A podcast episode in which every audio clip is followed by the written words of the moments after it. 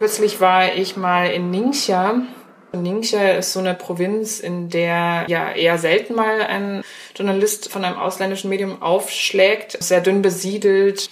Ich kam da an und ja, am nächsten Morgen um 7 Uhr bekam ich gleich den Anruf aus dem Hotel, dass ein Polizeibeamter unten auf mich warte, der gerne einfach wissen würde, wozu ich denn hier bin, weil sobald ich mich im Hotel registrieren lasse, poppt da bei den Beamten eine Nachricht auf, dass äh, ein ausländischer Journalist sich in der Stadt aufhält.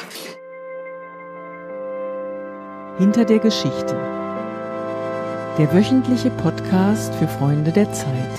Mein Name ist Wenke Chanakakis und ich leite die Freunde der Zeit wo wir bei inzwischen weit über 100 Veranstaltungen für Abonnentinnen und Abonnenten häufig über die Geschichten der Zeit mit ihnen ins Gespräch kommen. Besonders viele von ihnen schien dabei die Arbeit unserer Korrespondenten weltweit zu interessieren. Deshalb fragten wir unsere Politikredakteurin Andrea Böhm, ob sie nicht einmal Lust hätte, ihre Kollegen in Beirut, in Moskau, Brüssel, Peking oder auch in Rio de Janeiro zu interviewen. In einem Korrespondentenspezial sozusagen unseres Hinter der Geschichte Podcasts. Sie sagte ja und das ist ein echter Glücksfall.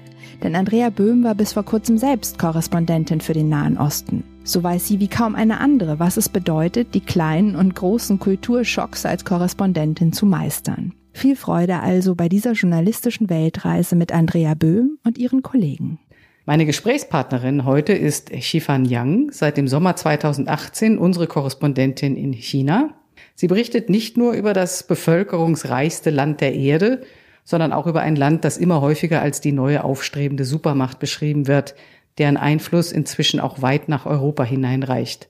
Deswegen ist Chifan auch gerade in Europa auf Recherche und spricht jetzt mit mir per Telefon. Hallo Chifan. Du bist in China geboren, in Hengyang, einer Industriestadt, und mit vier Jahren bist du nach Deutschland gekommen, nach Freiburg im Breisgau.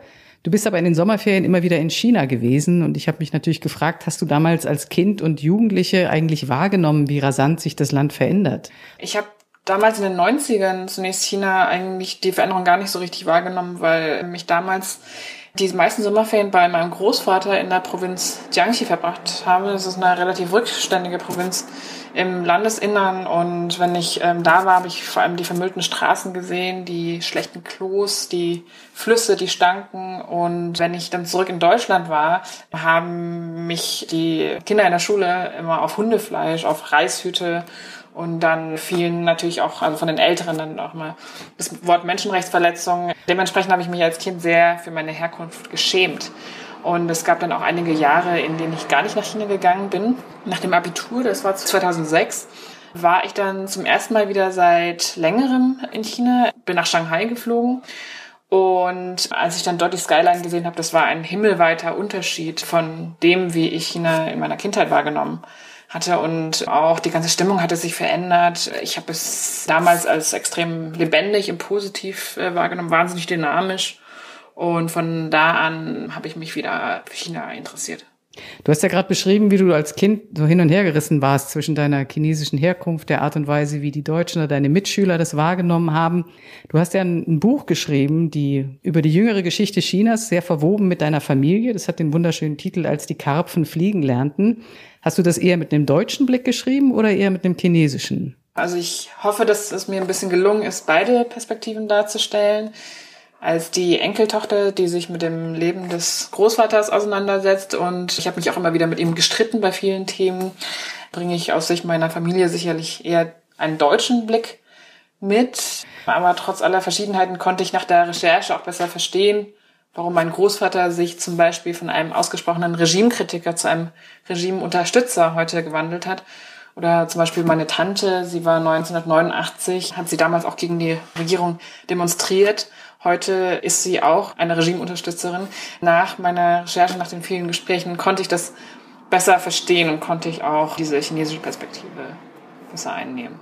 Was glaubst du, ich weiß nicht, ob man das in ein paar kurzen Sätzen sagen kann, ist da bei deinem Großvater, aber auch bei deiner Tante vor sich gegangen? Wie, wie konnte es sozusagen, also wir würden das jetzt als eine, als eine Kehrtwende empfinden, aber das war es ja wahrscheinlich nicht. Aber wie, wie konnten die jetzt oder warum unterstützen sie jetzt das Regime? Also bei meinem Großvater, der war in den 50ern, hat er sich damals gegen Maus großen Sprung ausgesprochen und und äh, musste dann anschließend 20 Jahre Zwangsarbeit in einem Bergexil leisten. Er hat sehr unter Mao gelitten und ich konnte das lange nicht verstehen, warum er heute wieder ähm, ganz, ganz stolz von Chinas Erfolgen spricht, äh, warum er die Partei über alle Maßen lobt und es ist im Grunde ein Pragmatismus. Er hasst Mao, aber er ist doch stolz auf vieles, was die äh, Partei in den letzten 40 Jahren geleistet hat und er sagt, äh, wegen Mao habe ich 20 Jahre meines Lebens verschwendet, aber die letzten 30 Jahre waren die besten Jahre meines Lebens.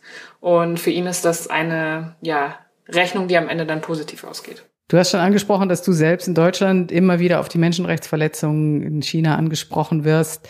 Du hast vor einigen Monaten in der Zeit ein Essay geschrieben, in dem du beklagst, dass das Wissen der Deutschen über die Verhältnisse in China immer mehr schrumpft. Es gibt immer weniger Akademiker, die Chinesisch lernen. Also man merkt das zum Teil dann bis in den diplomatischen Dienst hinein. Hast du denn das Gefühl, wenn du Reportagen aus China schreibst, dass du auch gegen die Vorurteile der Leser und Leserinnen hier anschreiben musst? Das mit den Vorurteilen zu China ist wie mit China selbst sehr komplex geworden und vielleicht ähm, liegt es auch daran, dass die Bereitschaft, äh, sich mit diesem Land auseinanderzusetzen, geschrumpft ist, weil es, weil die Auseinandersetzung mit China als sehr anstrengend, als ja kompliziert wahrgenommen wird. Das ist anders als früher. Also früher, die Klischees habe ich eben beschrieben, Hundefleisch, Menschenrechte und Reishüte. Das gibt es manchmal teilweise auch noch. Also ich bin darüber erstaunt, dass ich trotz allem immer wieder Deutsche treffe, die zum ersten Mal nach China kommen und sich 2019 wundern, dass keine Mao-Uniformen mehr getragen werden.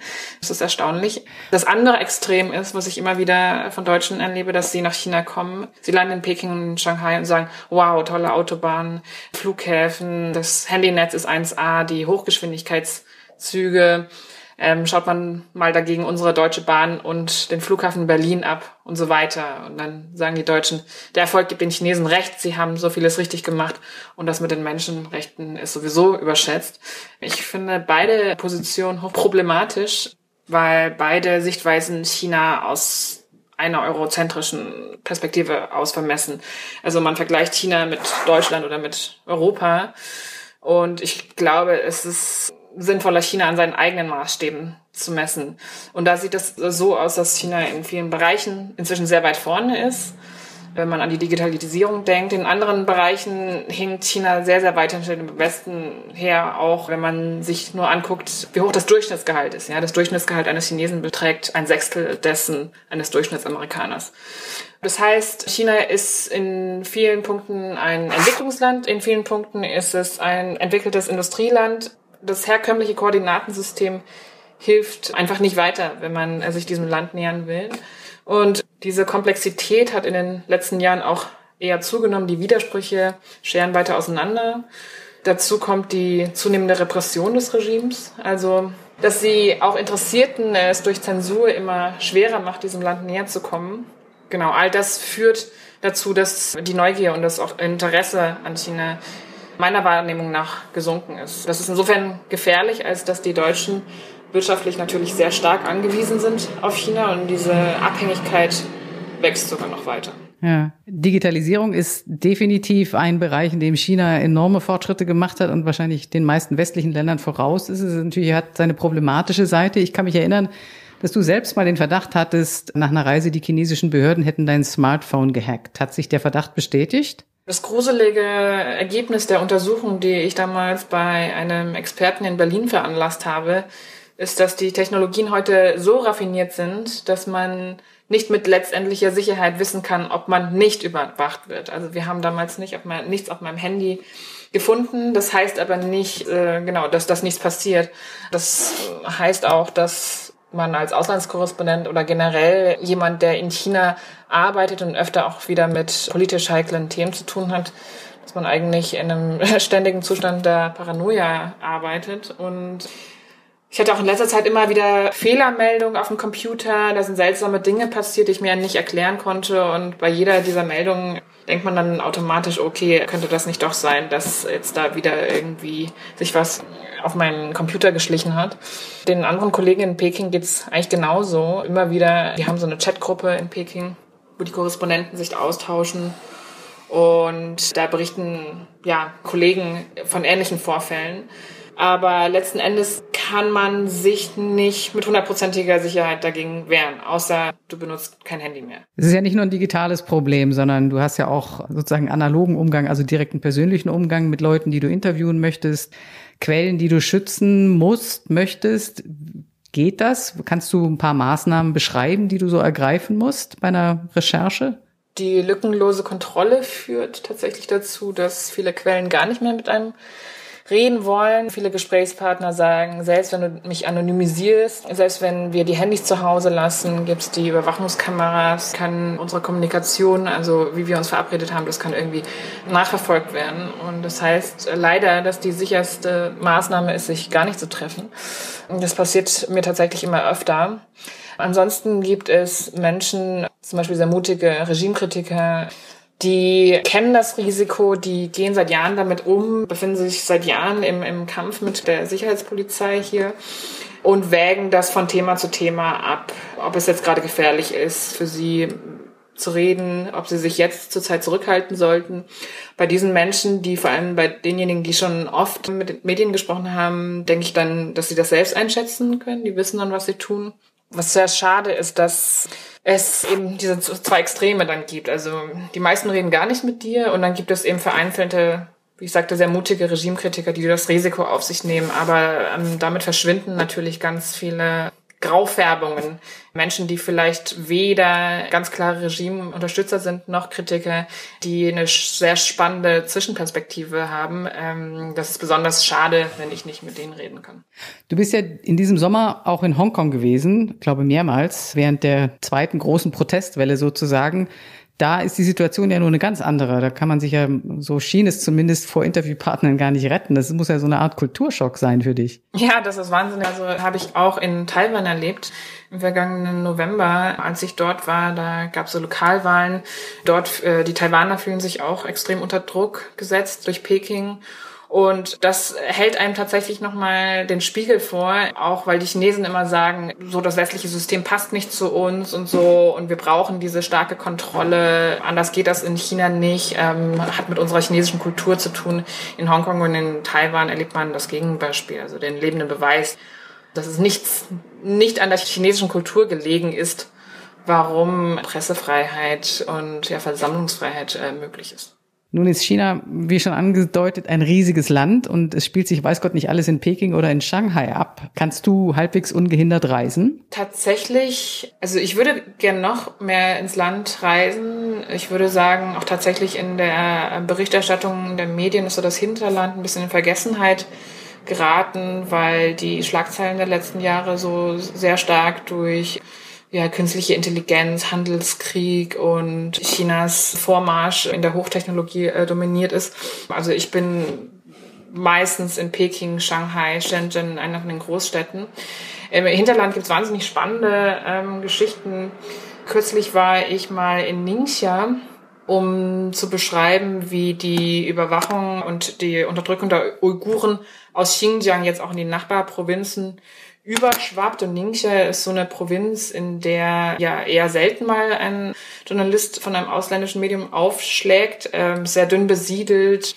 Ich kam da an und ja, am nächsten Morgen um 7 Uhr bekam ich gleich den Anruf aus dem Hotel, dass ein Polizeibeamter unten auf mich warte, der gerne einfach wissen würde, wozu ich denn hier bin, weil sobald ich mich im Hotel ähm, registrieren lasse, poppt da bei den Beamten eine Nachricht auf, dass äh, ein ausländischer Journalist sich in der Stadt aufhält.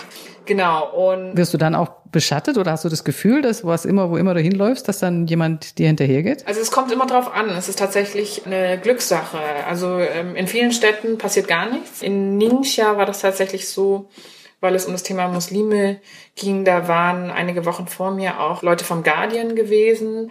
Die wollten mit dem Auto weiterreisen in eine Stadt, in der die Moschee abgerissen wurde. Die wurden dann unterwegs aufgehalten von der Polizei. Ich hatte an dem Tag, ich weiß gar nicht wieso, wahnsinnig Glück. Man musste natürlich irgendeine halbwegs glaubwürdige Geschichte auftischen, warum man in der Stadt ist. Ich erwähnte natürlich nicht, dass ich Muslime interviewen wollte und mir ähm, abgerissene Moscheen anschauen wollte.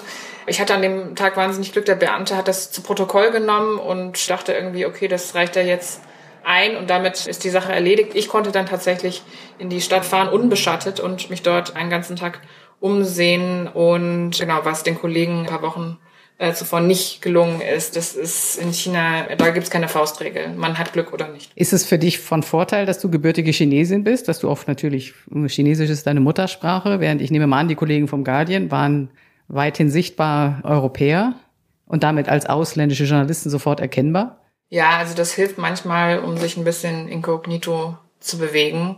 Genau, sobald man aber ein Zugticket kauft oder ein Flugticket kauft oder äh, im Hotel eincheckt, weiß das System, wer gerade gekommen ist. Und deswegen ist es für mich zum Beispiel so gut wie unmöglich, nach Xinjiang zu reisen. Dort wird man eigentlich in der Regel schon sofort am Flughafen aufgehalten. Du lebst in Peking.